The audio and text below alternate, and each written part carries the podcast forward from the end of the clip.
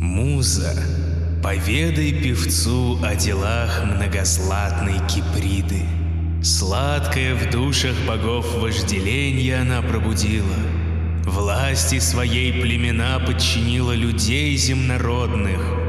В небе высоком летающих птиц и зверей всевозможных.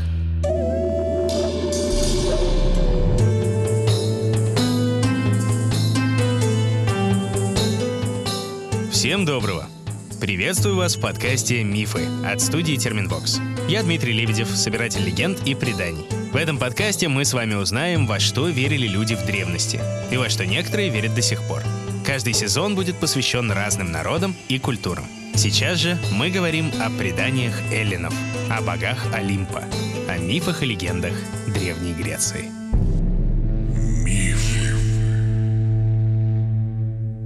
Свежая глава подкаста «Мифы» выходит при поддержке наших больших друзей из издательства «Миф». Не раз мы в нашем проекте замечали, что в разных регионах, далеких культурах, в мироустройствах, на первый взгляд, не связанных друг с другом, встречаются похожие образы. Хотя бы на примере мифов. Есть гром, есть бог-громовержец. Всходит на полях пшеница и точно по чьему-то благословению. Ну и, конечно же, кто-то да обязательно повелевает смертью и присматривает за человеком после жизни. Про властителей всех этих высших сил мы говорим сейчас и говорили в прошлом сезоне, когда рассказывали о богах Скандинавии. Если подзабыли, всегда можно переслушать.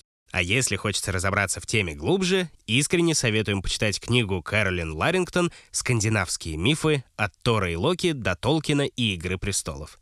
Автор не просто оживляет главные сюжеты северных земель, но и проводит параллели как с древней историей, так и с современной поп-культурой. Главные памятники искусства и фольклора, красота поэтических образов, сверхъестественная или же обыденная природа богов Асгарда, в общем, все, что вам понравилось в первом сезоне.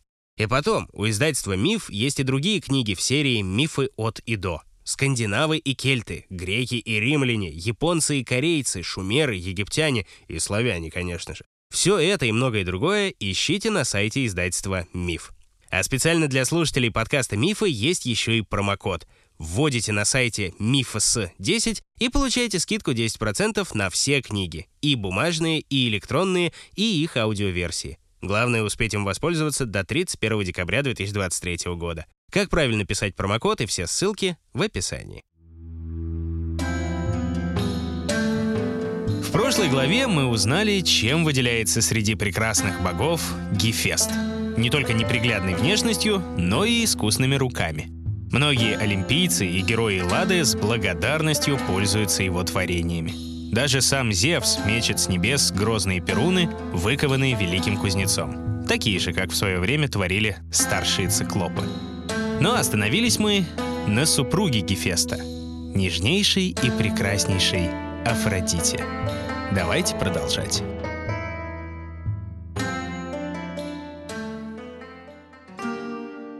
Велика и безгранична власть Зевса.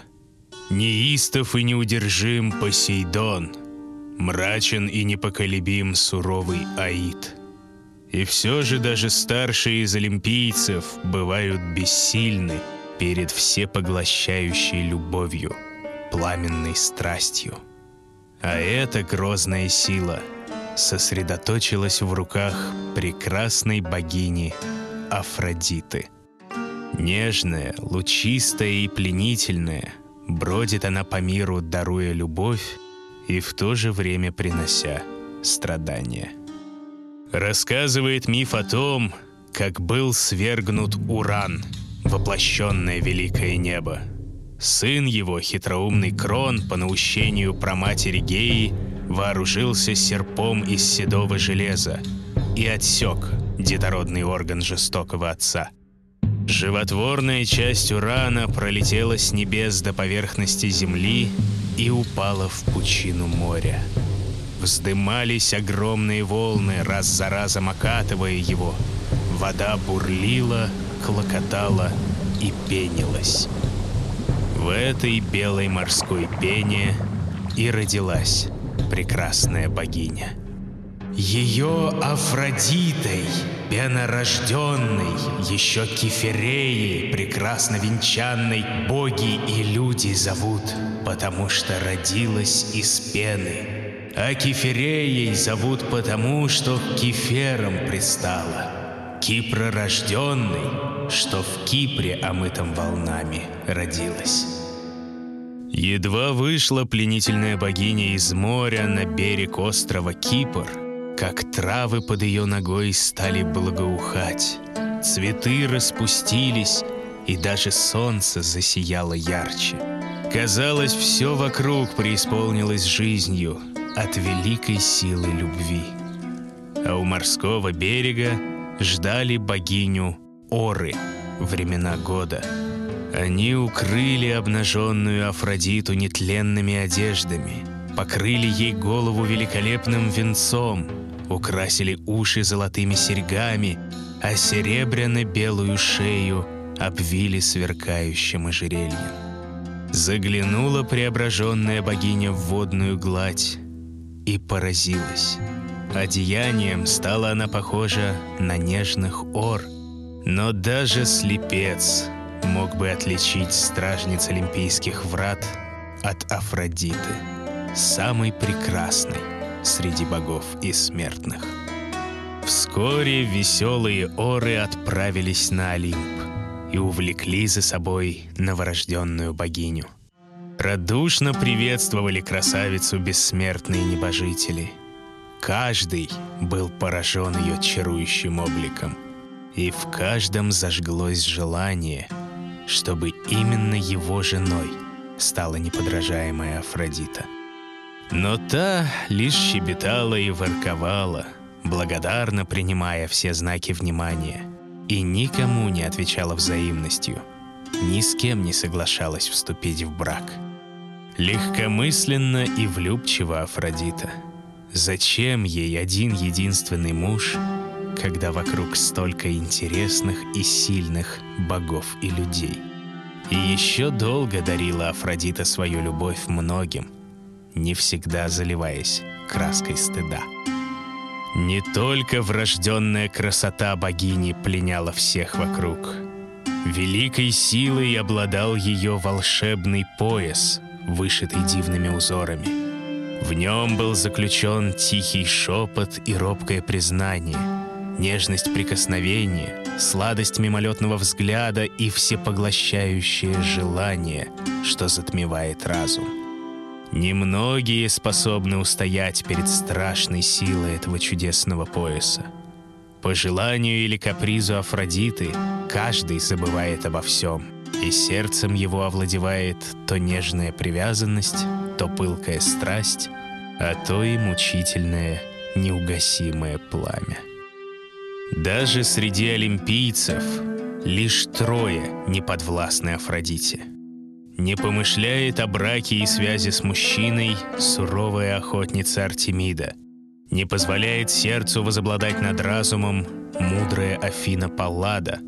И не любит любовных дел старшая среди олимпийцев, хранительница домашнего очага Гестия, дочь Крона. Хоть и прекрасна скромная Гестия, хоть и добивались ее любви и владыка морей Посейдон, и лучезарный Аполлон, всех отвергала она, предпочитая пыл и страсть нерушимости домашнего уюта, спокойствию и благоденствию родных мест. Из остальных же избегнуть ее никому невозможно — будь то блаженные боги или смертно рожденные люди. Зевс молнелюбец, и тот обольщаем бывал не однажды. Разум глубокий вскружив, без труда и его Афродита, стоило лишь пожелать ей, сводила со смертной женою. Больше других подвержен владыка Олимпа чарам прекрасной богини — хоть и едва ли признается в этом. Да разве и нужно оправдывать отцу богов свои неуемные желания? Хотя, как и многие мужчины, бывает Зевс слеп перед лицом любви и страсти, чем и пользуется его супруга Гера. Не раз обращалась коварная и властолюбивая ревнивица к Афродите. Не раз одалживала у нее волшебный пояс, чтобы возбудить желание в ветреном муже и в минуту слабости громовержца добиться своего. Хотя бывало, что Гера пользовалась волшебным поясом и во благо. Ведь супруга Зевса — покровительница брака — по ее велению супруги забывают о ссорах и размолвке, и в их сердцах вновь загораются былые чувства. По ее желанию женихи соревнуются друг с другом, чтобы заполучить желанную деву. И с ее благоволения неверные мужья вспоминают, сколь прекрасны их жены, и как сильно они превосходят всех остальных красавиц. Но стоит лишь пожелать жестокой Афродите — как все старания Геры, защитницы семьи, идут прахом. И даже за собственным мужем порой не может уследить хозяйка Олимпа. Такую великую власть Афродиты, ну, в том числе и над самим Зевсом, мифология объясняет довольно просто. Хотя во многих классических поэмах и стихах богиня любви называется дочерью громовержца, на самом деле она ему, как можно догадаться, не совсем дочь. Афродита — порождение Урана, Фактически тетушка старших олимпийцев. И не мудрено, учитывая, каким уважением пользовалась у греков любовь и какой силой наделялась. Во всем помогают Афродите ее многочисленные спутники — эроты, дети самой богини или порождение нимф, маленькие крылатые проказники, в чьих нежных руках сосредоточена великая и страшная сила — и главным среди них считается Эрос. Хоть и рассказывают поэты, что сила любви предвечна, и что рожден Эрос еще на заре времен из хаоса, вместе с землей Геей и обителью кошмара Тартаром. Но часто появляется он рядом с Афродитой в образе вечного мальчика с луком и стрелами. Нежны его черты, но таится во взгляде неумолимая жестокость. Совсем другой — его брат, Антерос. Не ради шалости или прихоти поражает он сердца, но зорко и внимательно следит за тем, чтобы любовь была взаимна и чтобы каждый находил ответ на свои чувства. Сурово и жестоко карает он тех, кто насмехается над чужой любовью. И страшатся смертные — когда пролетает Антерос на своих черных крыльях. Верят они, что по его воле человек может быть не способен к любви вовсе. Или же столь великое желание пробуждает Антерос, что граничит оно с безумием. И лишь тогда успокоится несчастный, когда уничтожит то, что ему дорого. Иногда встречается в свите Афродиты благообразный Гименей — бог любви в браке, воплощенная свадебная песнь. Не входит он в число эротов, но почитается наравне с ними. Призывают его те, кто выходит замуж, и просят у него благословения. Тогда спускается к смертным Гименей с зажженным факелом в руке. Если пламя горит ярко и ровно, то брак обещает быть удачным, и горе тем, для кого факел еле тлеет. Другой брат Гименея — Гимерос, воплощенная страсть. Пылкий и несдержанный, любит он дразнить и манить, обжигать сердца и развязывать языки. Словно бурный поток сносит Гимерос с ног тех, кто сильнее всех подвержен страсти — и, наконец, самый печальный из эротов — скорбный Потос, покровитель любовной тоски. Приходит он к тем, кто остался незамечен или отвержен, и к тем, кто скучает по утраченной любви. Но больше всего терпкой неги дарит он людям, чьи любимые безвозвратно ушли в мрачное царство Аида. Терзает их сердца скорбь, одновременно храня прекрасные воспоминания. И не каждый вдовец, не всякая вдова молит Потоса покинуть их. Столь дорога им память. Бойся гнева эротов, лишающих милости и страсти. Беспощадны эроты. Страсти требуют даже от незнающих неги жен упорно холодных. Щедро одаривает Афродита и богов, и смертных. Всегда готова она наградить своих почитателей, а иной раз и благоволит тем, кто разуверился в ее дарах. Рассказывает миф о великом художнике Пигмалионе с острова Кипр, родины Афродиты.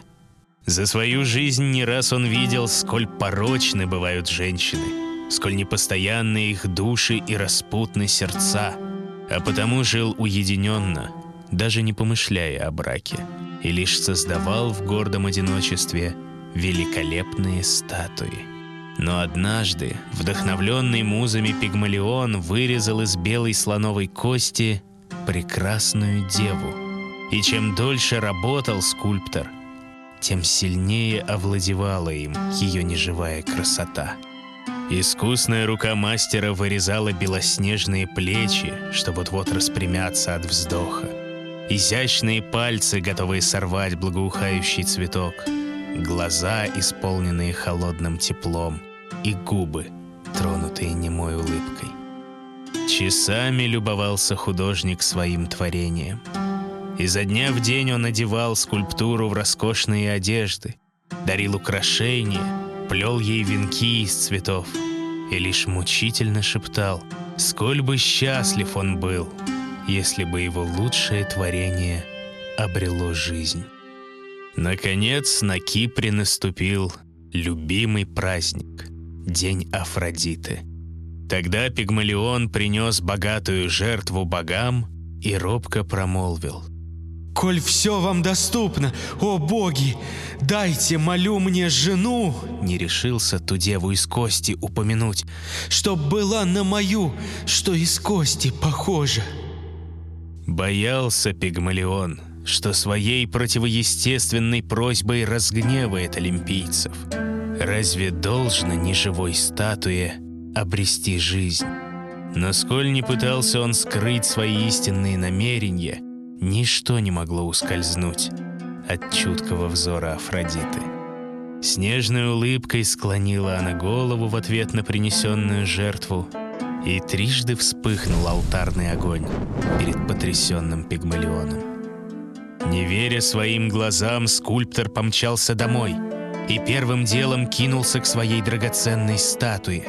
Все так же она прекрасна, все так же изящна и все так же недвижима. Но что это? Вздох раздался из неживой груди. Заблестели искусно вырезанные глаза, раскрылись губы. Легкий румянец разлился по щекам из слоновой кости. Тотчас заключил ее в объятия Пигмалион — давно разуверившийся в любви и все же добровольно павший жертвой прекрасной Афродиты. Но не ко всем питает богиня благосклонность. Щедра она к просящим любви, но беспощадна к непочтительным. Рассказывает миф о юноше по имени Нарцисс, сыне речного бога Кефиса и нимфы Лириопы. Мало кто мог сравниться с ним по красоте — и многие пытались добиться его любви.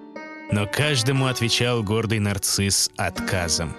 Никого не считал он достойным себя, и лишь жестоко принимал восхваление от других, не отвечая взаимностью. Так поступил он и с горной нимфой по имени Эхо. Печальна ее судьба. В давние дни, когда Зевс-громовержец вечно искал новых любовных приключений — а жена его Гера выслеживала неверного мужа, эхо отвлекало хозяйку Олимпа. Едва приблизится Гера к местам, где Зевс обольщает очередную возлюбленную, как нежное эхо то тут, то там разольется легким смехом, поманит дразнящей речью. Невинной шуткой для нее была эта игра, но суров был гнев обманутой Геры. В ярости повелела она чтобы эхо никогда больше не могла говорить, и лишь оставила ей возможность повторять слова за другими. После проклятия Геры встретила нимфа Нарцисса. Сколь прекрасен он был, сколь нежен и лучезарен, но не могла несчастное эхо даже слова вымолвить, не могла завязать разговор, признаться ему в любви. А юноша, не видя нимфы, лишь крикнул. «Здесь кто-нибудь есть?» «Есть». «Сюда!» «Сюда». «Зачем ты бежишь?» «Бежишь». «Здесь мы сойдемся!» «Сойдемся». Собственным нимфа словам покорно, И, выйдя из леса, вот уж руками обнять Стремится желанную шею. Он убегает, кричит. «От объятий удерживай руки! Лучше на месте умру, чем тебе на утеху достанусь!» Не ожидала нимфа такой жестокости. Только проводила печальным взглядом прекрасного юношу и скрылась в лесной чаще. От безответной любви стала она чахнуть. Тело ее с каждым днем становилось все тоньше и, наконец, вовсе исчезло. Лишь голос остался от нимфы эхо. И до сих пор повторяет он чужие слова. Все видела Афродита. Знала, как легко отвергает нарцисс ее дары. И гневалась. Не знал юноша, что предсказал его матери Лириопе слепой прорицатель Тересий. Долгую жизнь предрекал нарциссу старец, если только сам он себя не увидит. Так и случилось. Однажды нарцисс заблудился в глухом лесу и, наконец, пришел к ручью. Едва склонился он над водной гладью, чтобы напиться, как вдруг замер — Чист и незамутнен был ручей. Прозрачны были его воды, и ровной была его гладь.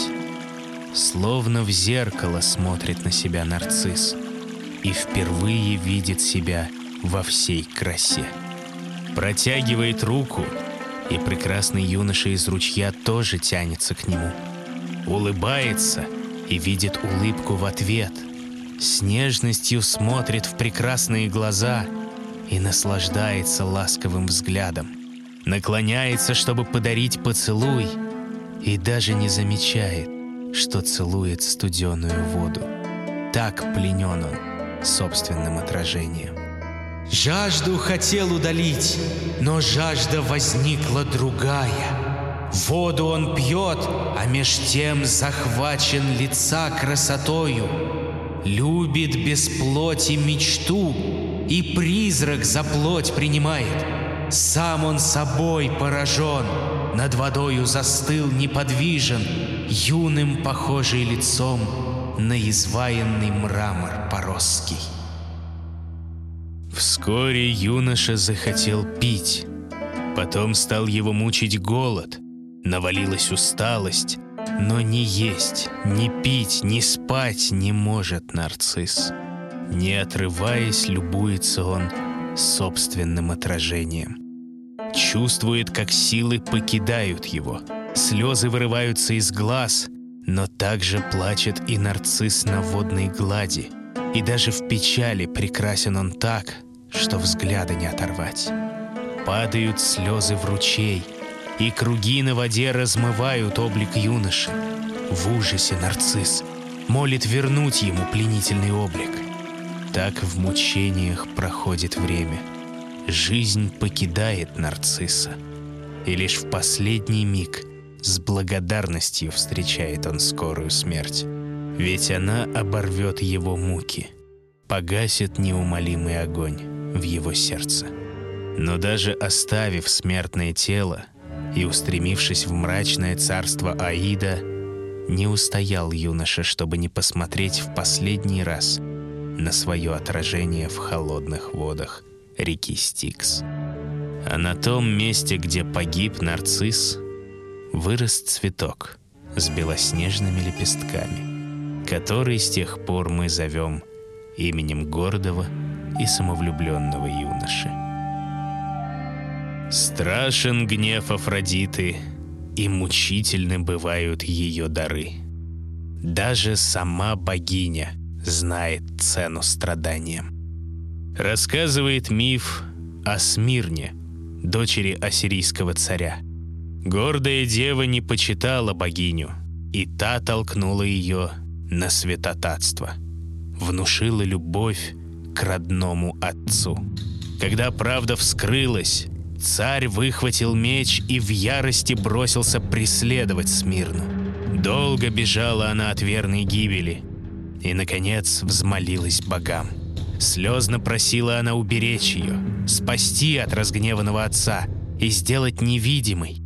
Сжалились олимпийцы, и тело девушки обратилось миртовым деревом. А спустя девять месяцев ствол его треснул, и родился прекрасный мальчик Адонис. Едва ли чувствовала Афродита вину за судьбу Смирны, но мальчик был так красив, что богиня полюбила его больше всего на свете. Забыла она и родные края, и ласкающие глаз украшения из золота, и своих прежних возлюбленных. Дни и ночи проводила она с Адонисом, заклиная не подвергать себя опасности. Но юноша, страстный охотник, не слушал ее предостережений и, не жалея сил, загонял оленей, вступал в схватки со львами, преследовал диких кабанов. Однажды погнал он свору охотничьих псов за огромным вепрем. Вот уже скоро настигнет добычу Адонис. Вот он бросает дротик, но страшный зверь поворачивается к юноше, и охотник становится жертвой. Налитые кровью глаза вепря, не мигая, смотрят на Адониса. Пенится клыкастая пасть, роют копыта лесную землю. Не успел юноша даже подумать о бегстве, как ринулся на него чудовищный кабан и пронзил страшными клыками. Погиб Адонис. А где-то вдали, будто холодом обдало сердце Афродиты. Почувствовала она, что что-то непоправимое случилось с ее возлюбленным. Как можно скорее отправилась она в горы Кипра на поиски юноши. Бежала она по острым скалам, продиралась сквозь колючий терновник, и нежные ноги богини покрывались глубокими ранами. Всюду, где она проходила, падали на землю капли божественной крови. Наконец предстала ее взору страшная картина. Лежит перед ней бездыханный Адонис. В невыразимом горе припала Афродита к телу и долго рыдала. И ей довелось узнать горечь любви и ужас потери. Дабы сохранить память об Адонисе, повелела богиня, чтобы из крови юноши выросли нежные цветы, анимоны. А там, где кровь капала из израненных ног Афродиты, расцветали пышные алые розы.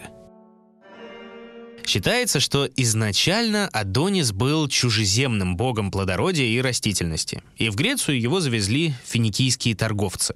А жители Эллады встроили его, получается, в свою мифологию. В другом варианте мифа, кстати, Афродита преисполняется нежными чувствами к новорожденному Адонису и просит уберечь его в подземном царстве. Причем просит лично Персифону, супругу Аида. Но и той прекрасный Адонис очень сильно нравится. И вскоре повелительница подземья понимает, что отдавать его не собирается. Тогда боги устроили суд и повелели, что часть года Адонис живет под землей, а другую часть проводит с Афродитой. Что-то напоминает, особенно учитывая изначальную связь Адониса с плодородием.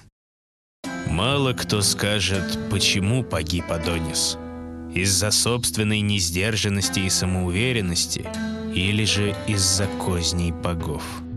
Одни говорят, будто сам Аполлон обратился чудовищным вепрем, чтобы отомстить Афродите.